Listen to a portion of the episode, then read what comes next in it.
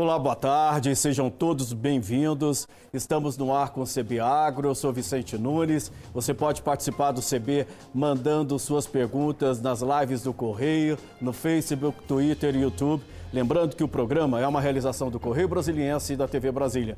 Aqui comigo no estúdio, a coordenadora de mudanças climáticas do Ministério da Agricultura, Fabiana Vila Alves. Fabiana, seja muito bem-vinda ao CB Agro, é uma honra tê-la aqui conosco sobretudo para falar desse tema tão instigante que é o meio ambiente, né? Não sai das rodas de conversa, é um desafio enorme, inclusive, para o Brasil. É, e eu queria começar com você perguntando sobre o plano ABC, que é um plano que vem sendo executado pelo governo brasileiro via Ministério da Agricultura para reduzir aí a emissão de gases né, e ter uma agricultura sustentável. Você pode explicar para a gente o que é esse plano e por que, que ele é importante?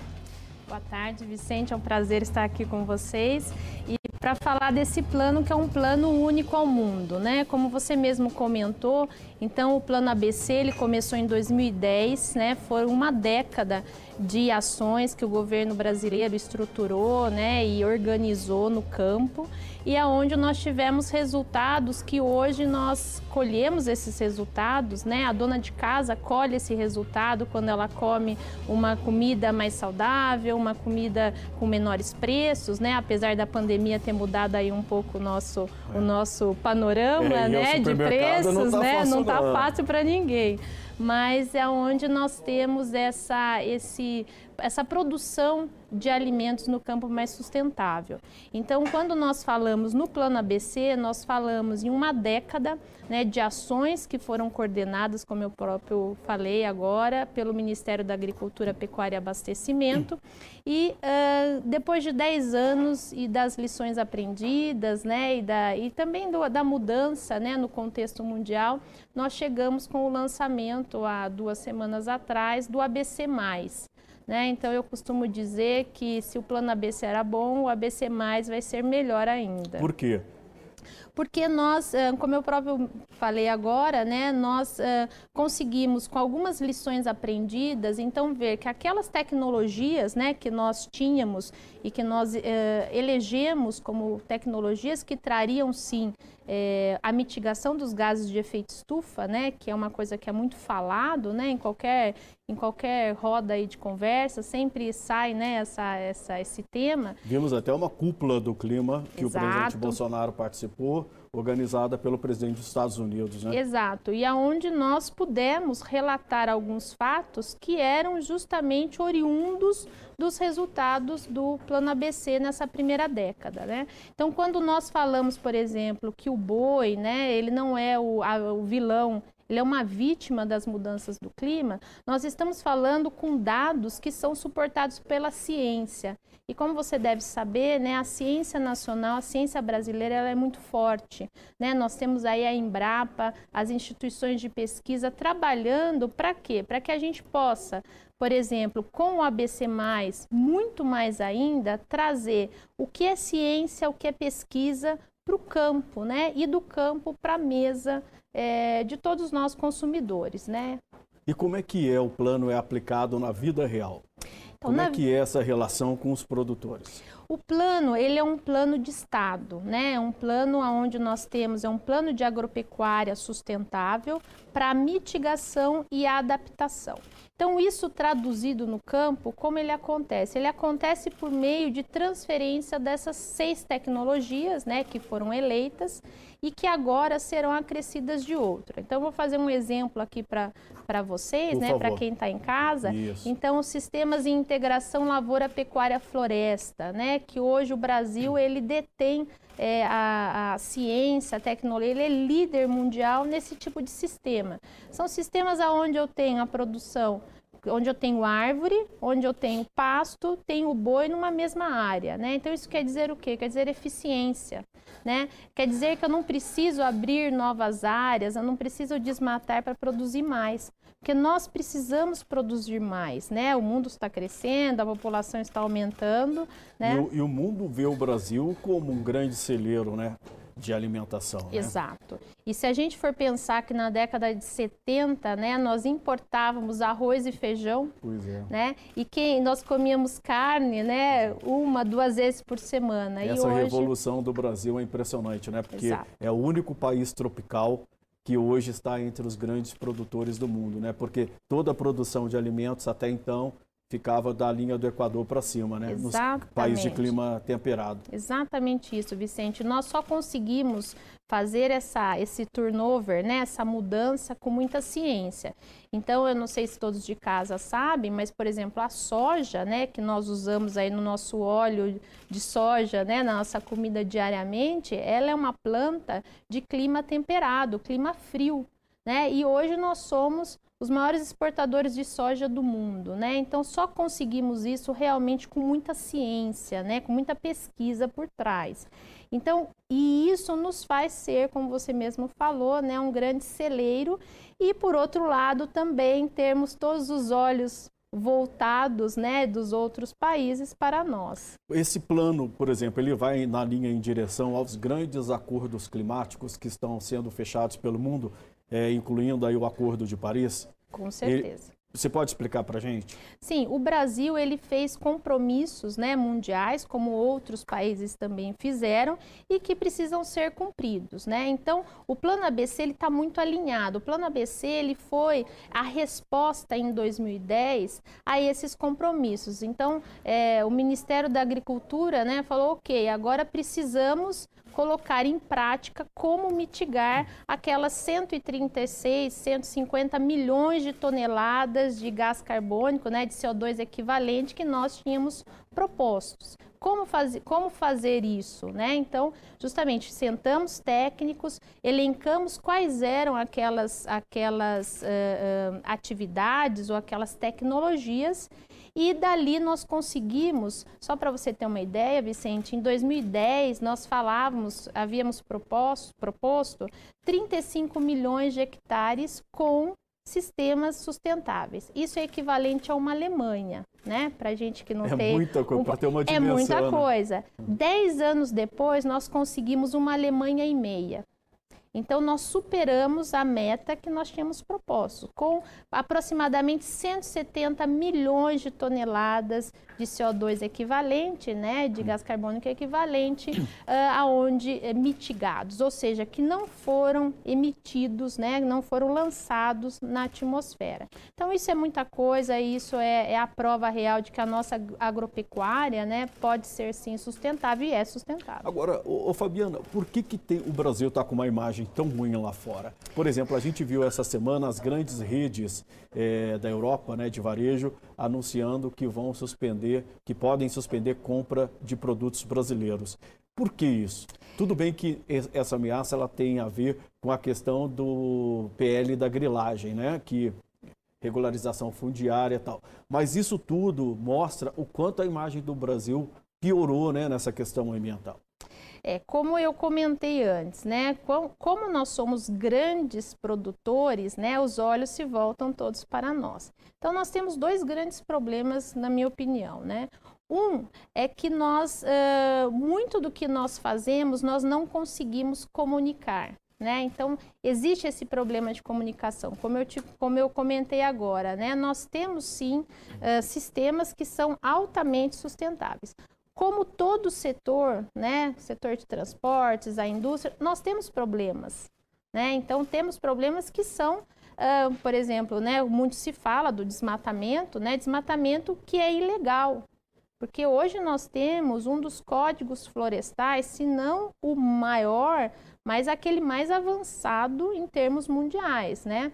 Para você ter uma ideia, os Estados Unidos não obriga, né? Não há uma legislação onde o produtor tem que manter áreas nativas, né? Ele só mantém se for pago, né? Se pagarem por isso. No Brasil não. No Brasil, os produtores eles são obrigados a manter dentro das suas propriedades, né, uma parte da vegetação intocada. Não, não se pode mexer naquilo. Então, é, essa questão de como nós comunicamos, de como nós divulgamos, ela é muito deficitária, né? E a outra, todo, né, nós sabemos, é uma questão realmente de comércio. Sim, né? tem os lobbies, né? A Exato. gente sabe que tem vários países produtores da Europa, por exemplo, a Irlanda e a própria França, que são para a região né, europeia potências agrícolas e não interessa para elas Com certeza. é, é, produtos brasileiros lá. Mas, de qualquer forma, a gente vê o desmatamento na Amazônia, tem essa questão, sobretudo, das madeiras, mas é, fala-se muito da pecuária. A pecuária hoje é vista como vilã. Por quê? Erroneamente, né? Porque nós é, tem vários estudos, né? Inclusive estudos científicos que mostram que nós temos sim, né? Uma questão, como eu comentei, ilegal, criminal de desmatamento da Amazônia, né? Uh, e que acaba a pecuária sendo responsabilizada erroneamente, porque quando se desmata, o maior interesse qual que é? É no valor da madeira, né? É aquela madeira que depois vai para a Europa e é comprada lá na Europa, é, madeira de alto valor agregado, né? Então, quando se desmata e se abrem os clarões, é, naturalmente se entra com a pecuária, mas aquela pecuária é uma pecuária que não é sustentável. Ela não, não rende é, é, recursos, né, renda para aquele produtor. Ela está ali mais como um aproveitamento, um extrativismo, né, uma, é uma ação extrativista, extrativista do que já existe ali Sim. e aonde também para se ter a posse legal daquela terra, que é uma terra é uma do, forma do de Estado. ocupação, né? Exato, é uma forma de ocupação. De demarcar o território. Então, é, é, nós, é, quem é da área, né, o setor, então eu gosto muito de dividir, né, então exatamente o que é ilegal e o que é legal. O que é ilegal não dá renda, não dá dinheiro e acaba chegando, sim, porque nós temos problemas, por exemplo, com os abates, né? Nós temos uh, abates que são uh, ilegais também. Então, esse animal, que é um animal que não é cadastrado, um animal que não tem, não, não é tem é histórico, né? às vezes não é vacinado, ele chega via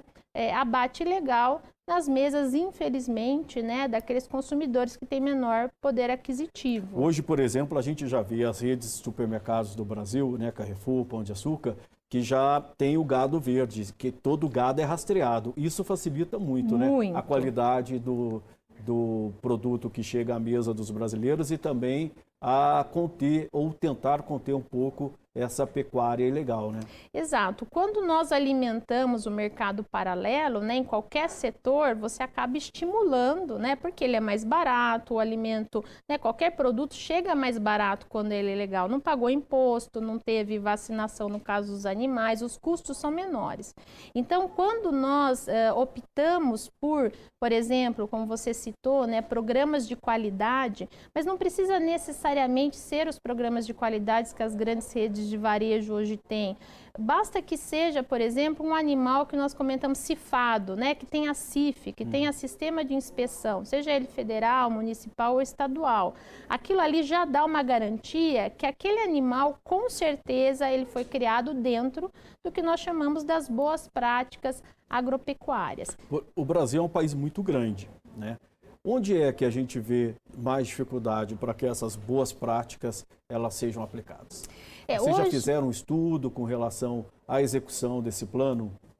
É, o plano ABC, é, foi bom você ter comentado, ele está instituído nos 20, nas 27 unidades federativas, então ele é um plano nacional.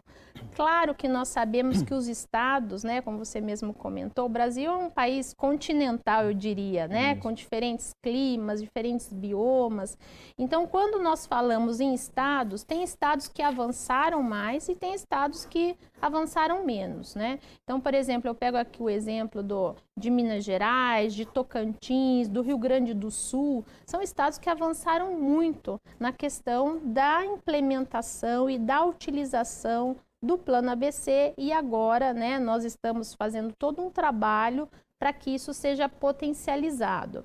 Eh, eu diria que a, a, as maiores dificuldades elas não estão por estados, né? Elas estão realmente naqueles lugares aonde nós temos problemas, é, por exemplo, com é, assistência técnica. Né? Nós sabemos que a assistência técnica do Brasil precisa ser melhorada, né? E extensão rural também. Então hoje, mas nós evoluímos demais nos últimos 10 anos. Nesse ponto, o que, que o Ministério da Agricultura pode fazer? Nós temos várias iniciativas e várias atividades. Eu estou no Departamento de Produção Sustentável, né, aquele que faz a, a toda a questão, toda a estruturação do plano, mas nós temos é, diferentes ações em conjuntos, inclusive é, com outras secretarias, né? A Secretaria de, de Assistência Técnica, Assistência Familiar, enfim. Então, nós temos, é, é, de Agricultura Familiar, desculpa, é, nós temos com o sistema, o Serviço Florestal Brasileiro, tentando, então, unir forças, né? Com diferentes outros planos e programas para poder realmente chegar lá na ponta. Até porque a gente tem um campo atrasado, né? Se você olha as pesquisas do IBGE, a gente vê ainda que tem muito analfabetismo no campo, não tem tecnologia adequada, ainda é aquela uh, política extrativista, né? Usa, tira o máximo que pode, degrada a região e tal. Como é que é isso? Então, Vicente, esse cenário ele evoluiu bastante, né? Então, hoje, quando nós falamos em 52 milhões de hectares de agropecuária sustentável, com sistemas né, agropecuários sustentáveis, nós estamos falando aí por volta de um terço do que nós temos hoje de, uh, de área disponível né, para agropecuária. Então, é, quando a gente fala, por exemplo, em sistemas extrativistas, eu costumo dizer que é um caminho sem volta. Né? Então, nós estamos falando, falamos de qualidade do alimento, falamos de segurança alimentar, falamos de uma cada vez mais o consumidor sendo exigente, né? É isso que eu quero perguntar para você, se o consumidor ele está entrando nessa onda ah, de tá. preservação de meio ambiente. É, em todos, os, em todos os, os setores, né? Eu, hum. como consumidora, eu sou muito exigente, por exemplo, no vestuário, na, nos serviços, né? E isso para os alimentos também. Então, a gente vem acompanhando e mesmo para aquela, para aquela nós, eh, nós temos um grande problema social no Brasil, né? Isso não é, não, não é, é segredo para ninguém, né? Que influencia também os nossos consumos e influencia o acesso ao alimento. Mas mesmo aquele consumidor de menor renda, de menor poder aquisitivo, ele pode ter certeza que o alimento que ele consome é um alimento seguro. Porque as nossas boas práticas, né, a nossa segurança do alimento, ela é muito forte no Brasil. Né? Nós temos controles muito rígidos. Então você vê como que nós evoluímos, né, de um país que era importador dos seus alimentos, que não tinha quando a gente importa, a gente importa, né? E ainda mais na década de 70. Sim. Nós passamos. Fica dependente e tinha até racionamento, né? Exato. Os meus pais mesmo viveram essa questão do racionamento. Exato. Tudo muito contadinho. Controlado, né? A gente comia, eu brinco, a gente comia pera só quando estava doente, né? E hoje você vai no supermercado e você tem uma oferta de alimentos, uma diversificação né? E produzido no Brasil. Então hoje o campo realmente ele é um grande estruturante. Nós temos uma grande população no campo trabalhando, né? E, e, e gerando renda, inclusive. E tem essa mudança cultural voltada para a preservação. Com certeza. Tem Isso essa consciência é visível é visível é visível produtores? e é um caminho sem volta porque o produtor ele é o maior interessado em conservar o seu solo em conservar suas águas, em conservar a biodiversidade, porque isso aumenta também a eficiência, aumenta a produtividade. Então, quando eu falo em um sistema onde eu trago, por exemplo, árvores para esse sistema, né, como no caso da integração, ou no caso do sistema de plantio direto, onde eu tenho aquela, o, o solo não fica descoberto, ele tem palha, né? Eu estou trazendo ali também uma maior riqueza no solo, ele aumenta a produtividade, eu estou trazendo biodiversidade. Então, ele sim, o produtor ali, ele é o maior interessado. Às vezes, como você comentou muito bem, ele não tem acesso à tecnologia, né? Mas hoje também nós estamos, evoluímos bastante nesses últimos três ou quatro é, anos, né? Uh, na questão do acesso da tecnologia ao campo, né? Internet. Da conectividade, sim. Hoje nós temos aí é, alguns estudos dizendo que a maioria dos produtores possui sim um celular como nós e um, e acesso às mídias e a cursos, enfim. Mas isso não está restrito só aos grandes produtores? Não, não, isso não está restrito. E uma coisa que é bom é, lembrar né, e reiterar que uh, o ABC+, ele não considera só os grandes. Os grandes, pelo contrário, os grandes eles têm quase que um acesso né, exclusivo à, à assistência, tem como pagar né, é, é assistência técnica, enfim, privada. Então é um plano que vem justamente para o médio e para o pequeno, ele é muito customizável. O, Fabiano, eu vou pedir licença para você um minutinho, a gente vai fazer um breve intervalo. O CB Agro, que hoje recebe a coordenadora de mudanças do clima do Ministério da Agricultura, Fabiana Vila Alves. A gente volta já já, fique aí.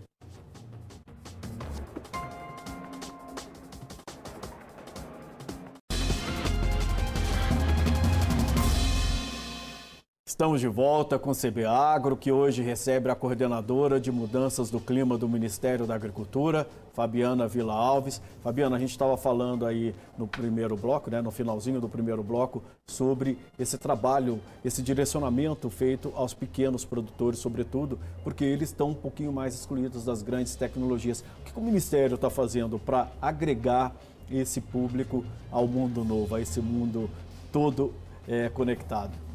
Então, nós temos no, no, Ministério da Agricultura uma secretaria que especialmente cuida da agricultura familiar, né? Com diferentes ações, diferentes programas, diferentes projetos, né?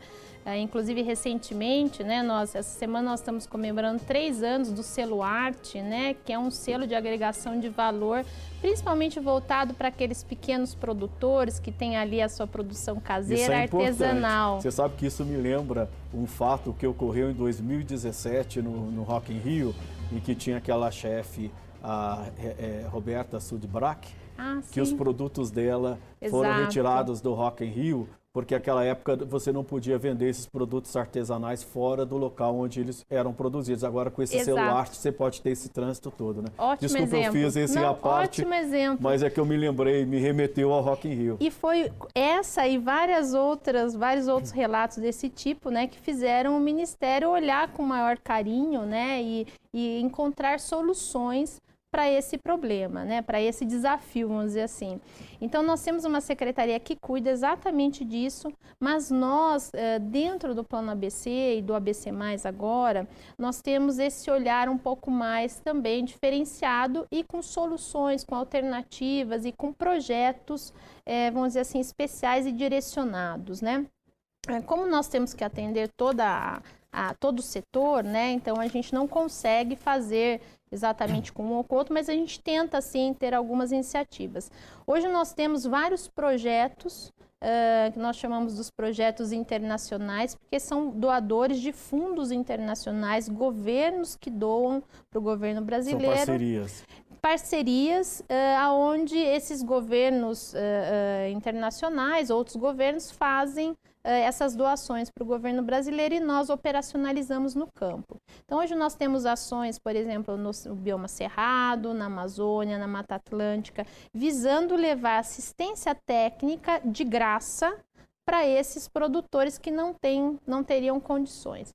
E uma coisa interessante que nós, que nós temos para relatar é que para cada um real aplicado via esse projeto, via assistência técnica, o produtor tira sete reais do bolso para seguir as orientações. Então, para comprar insumos, para melhorar a sua, a sua, é, o seu sistema, enfim. É porque ele se compromete também, porque está saindo do bolso dele Exatamente. também. Né? Exatamente. Né? Então, e ele reconhece e nós também reconhecemos a importância de ter alguém ali acompanhando por dois, três anos, né, e orientando as boas práticas. Né? Isso volta à questão do meio ambiente, porque a partir do momento que ele é educado, que ele tem uma tecnologia mais avançada tudo isso contribui para que a gente tenha uma agricultura mais sustentável, né, mais compatível com a preservação do meio ambiente. Exato, eu não tenho dúvidas sobre isso. E tanto é que nós estamos expandindo esses projetos, né, nós estamos em plena fase de uh, estabelecimento de metas, das atividades, das ações que nós vamos executar nos próximos 10 anos e temos sim esse olhar especial com via esses projetos. E eu não poderia deixar também de, de citar o programa ABC, porque nós temos uma linha de crédito exclusiva para o pro produtor, para aquele produtor que quer uh, aplicar essas tecnologias que nós recomendamos. E são via... juros mais baixos que a média de mercado? São é, é juros mais baixos, mas uh, principalmente com um maior uh, período de carência, né? Então são, é um programa especial para o, para o pequeno e o médio, além daqueles outros, daquelas outras linhas de crédito que já estão disponíveis, como por exemplo o Pronaf. O Pronaf, né? Exato. O, o, Ô, Fabiana, você ressaltou muito no início do programa, e eu anotei aqui que eu queria falar sobre ciência, a importância da ciência, né? Isso tem sido é, ajudado muito nessa questão da preservação do meio ambiente e também de mostrar para a gente os desafios que nós temos é, pela frente e o compromisso com as novas gerações, né? Como é que é essa questão dentro do Ministério sobretudo com essa questão de corte de verbas. A gente viu esse ano, sobretudo, um corte brutal no orçamento da União. Como é que é conciliar isso? É difícil.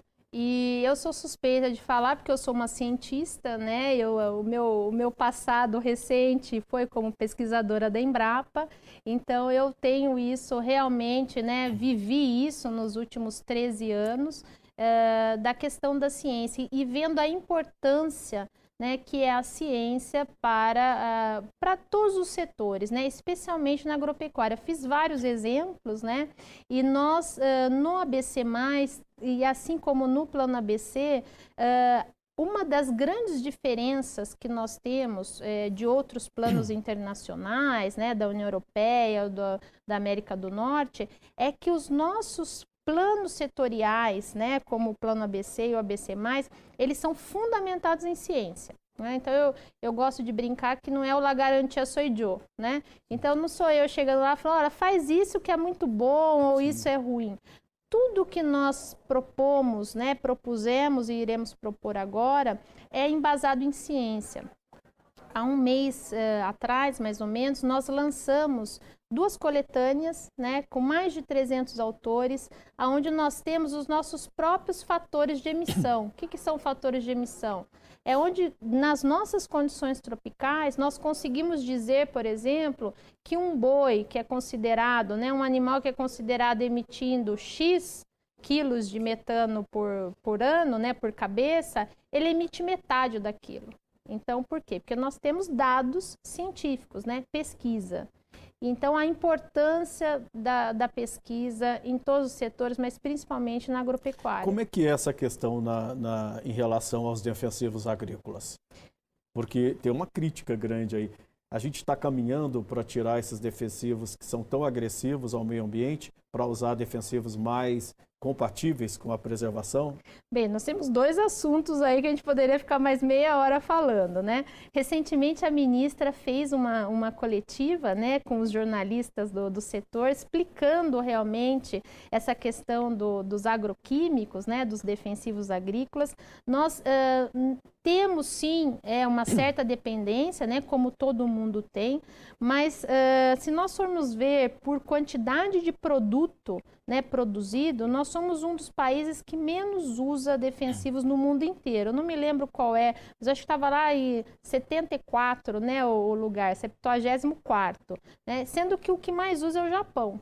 Né? Então, só para você ver essa questão da informação, né? quando essa informação é bem é, disponibilizada. Tá? Então, esse, esse é um aspecto. O outro aspecto, e aí eu puxo para o ABC, é a questão dos bioinsumos.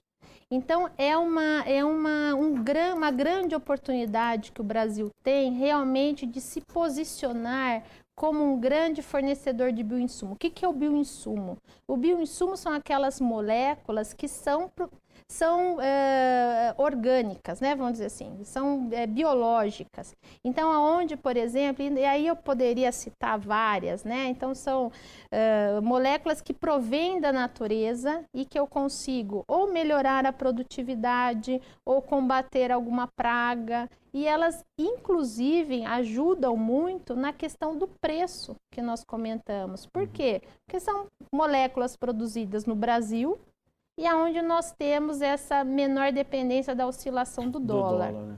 Então, o grande problema quando a gente fala em eh, aumento né, do, do preço, né, a gente está sentindo aí na carne, da, o preço da carne que estourou, é por causa da variação do dólar. Né? Uhum. Então, os insumos nossos, a maioria são importados, né, e então a gente sofre muito com, a, com, essa, com essa oscilação.